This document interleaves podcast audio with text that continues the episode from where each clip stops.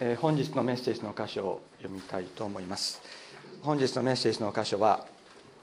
ルカの福音書2章の40節から。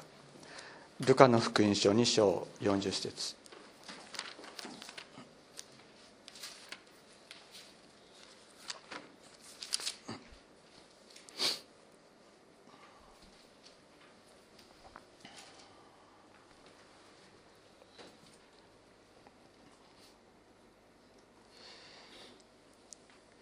39節から読みましょうか。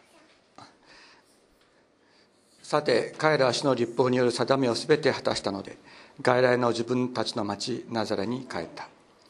幼子は成長し強くなり知恵に満ちていった。神の恵みがその上にあった。さてイエスの両親は吸い越しの祭りには毎年エルサレムに行った。イエスが12歳になられた時も両親は祭りの慣習に従って都へ登り祭りの期間を過ごしてから木戸に着いたが少年イエスはエルサレムにとどまっておられた。両親はそれに気づかなかった。イエスが一行の中にいるものと思って一日の道のりを行った。それから親族や知人の中を探し回ったが見つからなかったのでイエスを探しながらエルサレムまで引き返した。そしてようやく3日の後にイエスが3宮で教師たちの真ん中に座って話を聞いたり質問しておられるのを見つけた。聞いていた人々は皆イエスの知恵と答えに驚いていた。両親は彼を見つけて見て驚き母は言った。まああなたはなぜ私たちにこんなことをしたのです？見なさい。父上も私も心配してあなたを探し回っていたのです。するとイエスは両親に言われた。どうして私をお探しになったのですか？私が必ず自分の父の家にいることをご存じなかったのですか？しかし両親にはイエスの話された言葉の意味がわからなかった。それからイエスは一緒に下っていかれナザレに帰って両親に仕えられた。母はこれらのことを皆心に留めて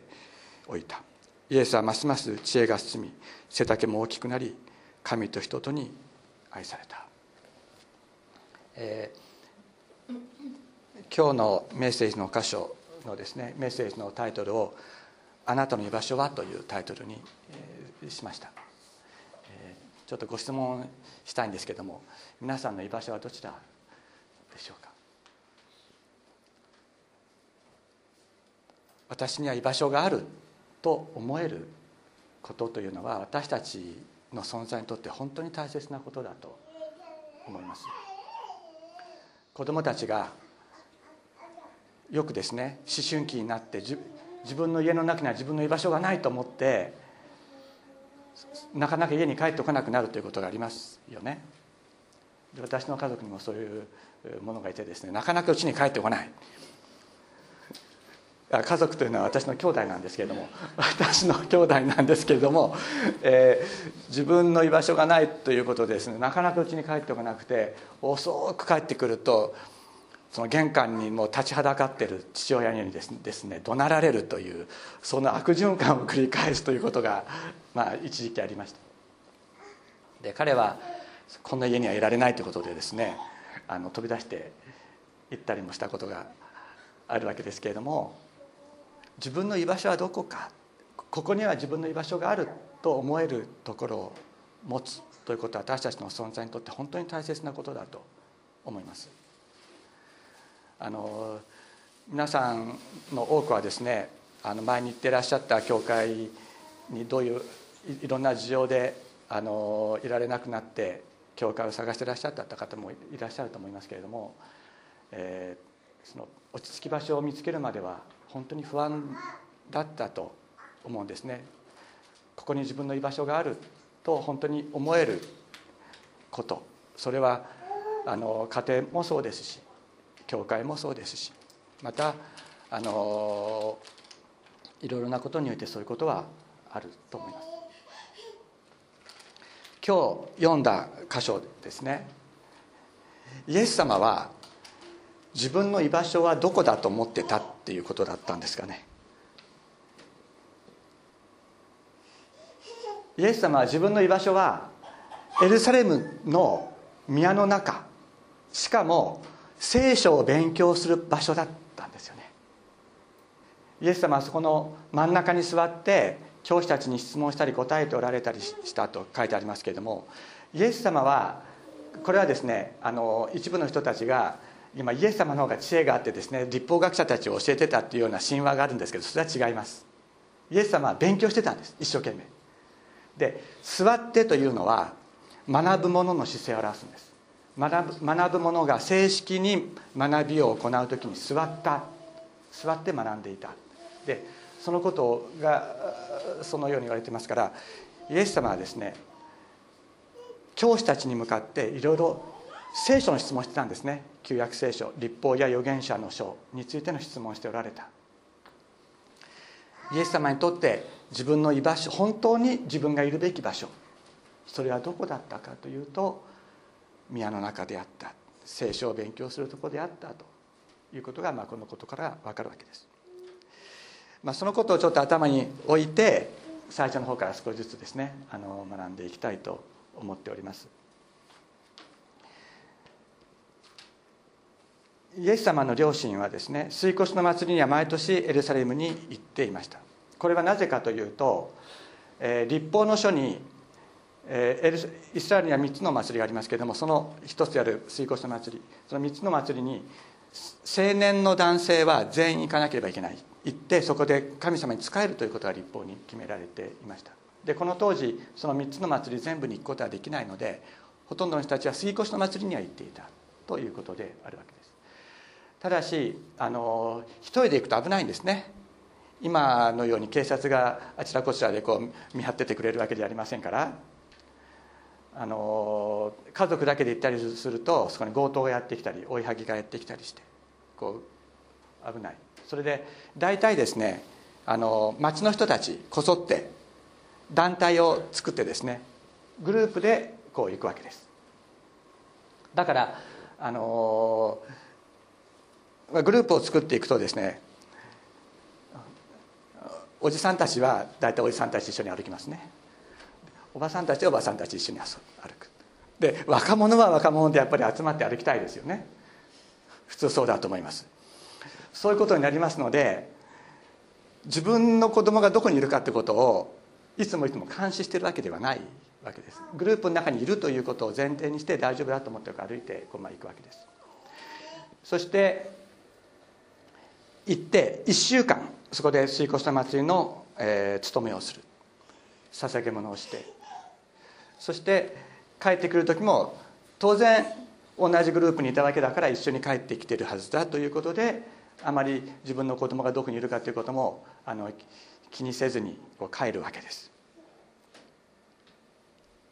ところが一日経った時にですねどうやらいないということが分かるどうやらいないということが。そこで、えー、慌ててですねこう帰るわ戻っていくわけですね。これ戻っていくのってすごく大変だったと思います。というのはイスラエル中の人たちがまたイスラエルだけじゃなくて地中海世界に住んでいるユダヤ人たちがみんなこう集まりますから帰ってくる人たち逆行していかなきゃいけないんですよ。もう非常に多く何十万という人たちがエルサレムに集まってそしてこう帰っていく。そのみんなこう帰ってるわけだからその帰っていく道逆行してこうイエス様を探しながら歩いていくっていうのは非常に大変なことだった。であのどっかで殺されてしまってるんじゃないかとかですね。あるいはひどい目に遭わせてされてるんじゃないかということをこう心配しながらあのヨセフとマリアはこうエルサレムに戻っていく、まあ、そこで見つけたのが先ほども言いましたようにイエス様が宮の中でですねその立法の教師たち先生たちの真ん中に座って教えを受けていた。もう一生懸命勉強してたっていうんですね聖書。もうイエス様にとってはこここそ自分の居場所。聖書を勉強する場所。もうで帰るの忘れちゃったんですね。帰らなきゃ一緒に団体行動で団体行動を乱しちゃいけないっていう発想がなかった。なかったというか忘れてしまうほどもう聖書の勉強にイエス様は没頭するわけなんです。そうするとマリアは言うんですね。まああなたはなぜ私たちにこんなことをしたんですか？よくもこんなことをしてくれましたねというそういうまあ母親のあの反応ですね。お父さんも私も心配したあなたを探し回っていたんですよ。するとイエス様は答えられるんです。どうして私を探したんですか？私が必ず自分の父の家にいること。これはね家にいること家にいるはずであることを知らなかったんですか？当然当然私の父の家にいるはずいなければいけないという言葉なんです。当然いなければいけないということを、えー、ご存知なかなかったんですか、まあ、そのように答え。皆さんこれを聞いてどういうふうに思いますか？イエス様。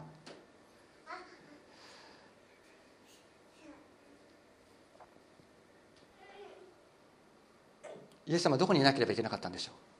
う？どこに？当然イエス様がいるいるべき場所はどこだったんでしょうか？私はこの記事がですねイエス様の少年時代を表すただ一つのイエス様の少年時代のこととしてはですねただ一つだけかれている。記事なんです。福音書の中の。まあ、他にいろいろあのイエス様の少年時代はこうだったんじゃないかっていうようないろんな文章が書かれたそうです。だけどそれら全ては聖書の中に収録されずに全部捨てられてそしてこのことだけがあの福音書の中に採用された。そのイエスその言葉は何かというとどうして私をお探しになったのですか？私が必ず自分の父の家にいなければいけないことをご存知なかったんですか？これがイエス様が語られた言葉で福音書に記録されている最初の言葉なんです。イエス様があの語られた言葉でね新約聖書に記録されている言葉としてはこれが一番最初の言葉なんです。イエス様がいなかったいなければいけなかったのはどこだったのか。私はこの記事がですねクリスマスの出来事の直後に置かれているということにやはり神様の導き福音書記者に働きかけられた精霊のお働きがあると私は思います。イエス様は父のもとにいなければいけなかった。この家という言葉はもともとないんです。私の父のもと父のものの中にいると。そういう意味なんですけれども父のもとにいることをご存じなかったのですか？いなければいけないこと。イエス様言うまでもなくイエス様が当然いるべきところそれは天にいらっしゃる父なる神様のもとだったんです。イエス様はそこにいるべき方であるわけですね。その方がこの地上に来られたということをこの記事はこのイエス様の言葉は意味していると思います。しかもですねこのナザレにナザレという町にイエス様は、え、住まわれることになるわけですけどもナザレというのはどういうとこだったか。ナザレというのはガリラヤ地方の中のしかもそのナザレとありますけどもガリラヤ地方というのはそのエルサレムがあったユダヤから見ると蔑まれていた場所だったんです。でというのはエルサレムの辺りというのはあのもともとそのユユダ族が住んでいたところであって補修から帰ってきた人たちもそのユダ族の人たちが基本的にエルサレムエルサレム周辺にこう住み着くようになった。ところが外来の地方というのは、えー、そのイスラエルの人だけじゃなくてその他の民族との雑混が少しあってですね進んで必ずしも民族的にあの純潔ではなくなっていたということがあった。そしてそれだけでなくて、えー、立法に関しても、えー、イスラエルサレムの方は非常に伝統的な保守的な、えー、神学を守り続けるわけですけどもガリラヤの方は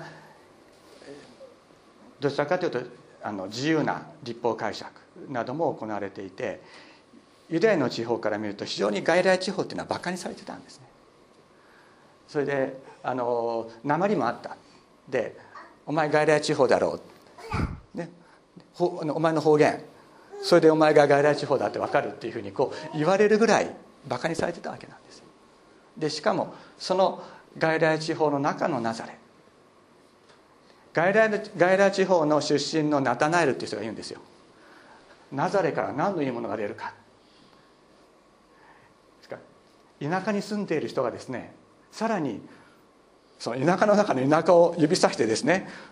あのナザレから何か出るのかっていうようなのがナザレであった。そこにイエス様は住まわれたということであります。イエス様が本来いなければいけなかったのはいるべき場所であったのはもちろん天です。天の父なる神様の身元であった。そのイエス様が田舎のさらのさらにど田舎のナザレに住まわれそして両親に仕えられたと書いてあります。帰ったと。でこの「仕える」という言葉はあの下に置くという意味なんですね。下に置く。だから両親のに下従属的な立場となって両親の下になって仕えたというそういう意味があります。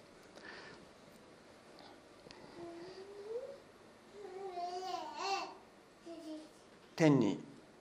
いるべきお方が人が蔑むようなナザレという村にやってこられそしてそこで両親の薫陶を受ける。両親に従って生きる。というそういう道を歩まれた。それを聖書はここで私たちに教えているんです。イエス様の賢さ賢かったということはそれはそうだったと思います。確かにその通りだったと思いますけれどもそのこととそういうこととかイエス様が特別な能力を持って他の子どもたちや大人たちをびっくりさせたということをルカは語りたいわけじゃないんです。ルカが語りたいことはイエス様は当然いるはずの天からナザレというところにやってこられたんだ。しかも肉の両親の下に自分自身を置いてそこで従われた。それがイエス様の少年時代だったんだということを私たちに教えるんですね。イエス様は何のためにじゃあ私たちそのように当然いなければいけない天から下ってこられたのか。それはこの地上で居場所のない私たち居場所のない私たちを私たちにですね永遠の居場所を作るためであったわけです。皆さんねそれぞれ居場所があると思います今、まあ、ここにあの家に帰ればまあほっとするわと。いうことはあるだろうし日曜日礼拝に来てあの礼拝を捧げることができてああほっとできるっていうことあると思いますね。そういうふうにほっとできる場所があるわけですけれどもでもそれは永遠の場所かっていうとそうではないです。もし私たちがこの地上に永遠にとどまらなければいけないのであったらそれはもう一つの地獄ですね。そう思いませんか？今のこの状況のまんま今のこの状況のまんまこれが永遠に続くということであればそれはもう一つの地獄であろうと思います。私たちはこの地上の生涯の中でそれぞれ自分の居場所というものを見つけて生きていくことそういう祝福が与えられますけれどもでもそれはあくまでも一時的な祝福でしかないのです。ヘブル人の手紙の11章にこういう言葉があります。438ページ。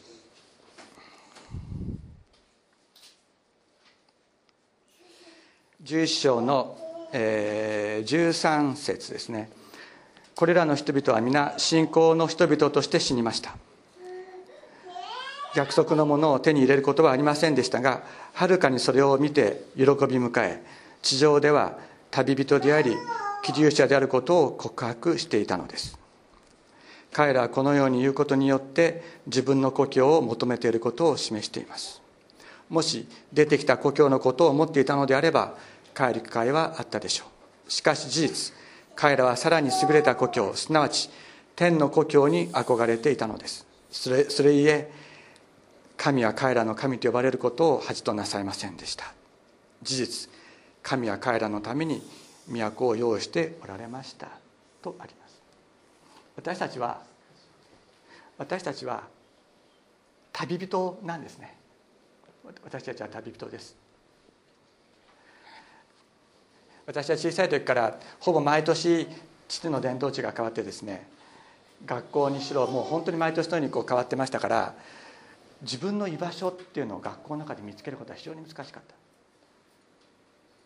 難しかったです。だから自分の居場所はどこなんだろうっていうことをやはり小さい時からねこう、求めていたということはあるかと思います。しかし私たち全員そうだと思うんです。自分のこの地上の地上で与えられている場所というのは一時的な場所である天幕である。そして私たちはいずれ天の故郷に帰っていく。その天の故郷を作るためにイエス様は私たちのところに来られたのであります。ヨハネの福音書、えー、14章にこういう言葉があります。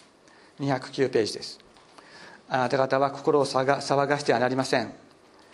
神を信じまた私を信じなさい。私の父の家には住まいがたくさんあります。もしなかったならあなた方にそう言っておいたでしょ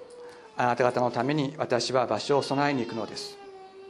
私が行ってあなた方に場所を備えたらまた来てあなた方を私のもとに迎えます。私のいるところにあなた方もおらせるためだ。イエス様が来られたのは私たちを私たちのために都を用意する。それは十字架の血によってイエス様の流された十字架の血によって私たちの場所が天国に作られる。そのために来られた。そしてイエス様はナザレの町はナザレの村は自分の居場所とは思えなかったかもしれない。実際イエス様はですねあのこのように言われています。狐には穴があり空の鳥には巣がある。しかし人の子には枕するところもないとおっしゃる。そのようにこの世で旅の生活を続けながら私たちのために住まいを用意するためにイエス様が来てくださった。そのことをですねこのクリスマスの時もう一度互いにあのそれぞれ心に覚えて過ごしたいと思います。主は天にいてそこでずっと平安のままいらっしゃることもできたはずだった。だけど私たちのためにこの地上に来られたのであります。お祈りをしましょう。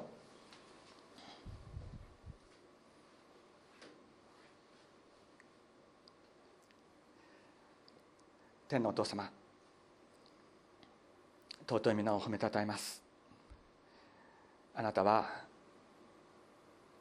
ずっと天に父なる神様のそばにいるべき方であられました。